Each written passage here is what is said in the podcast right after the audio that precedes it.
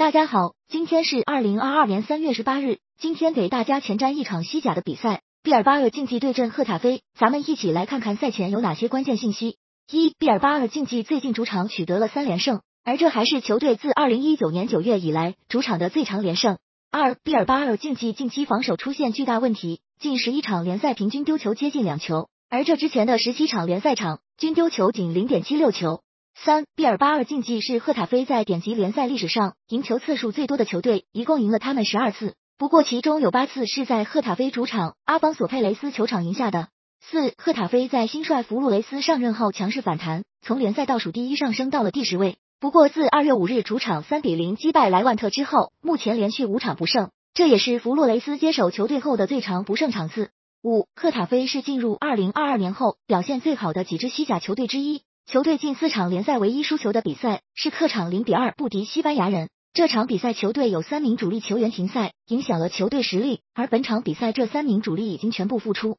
六，自二零一五赛季以来，毕尔巴鄂竞技对阵赫塔菲接近百分之七十的进球都是头球打进的，高空的优势相当明显。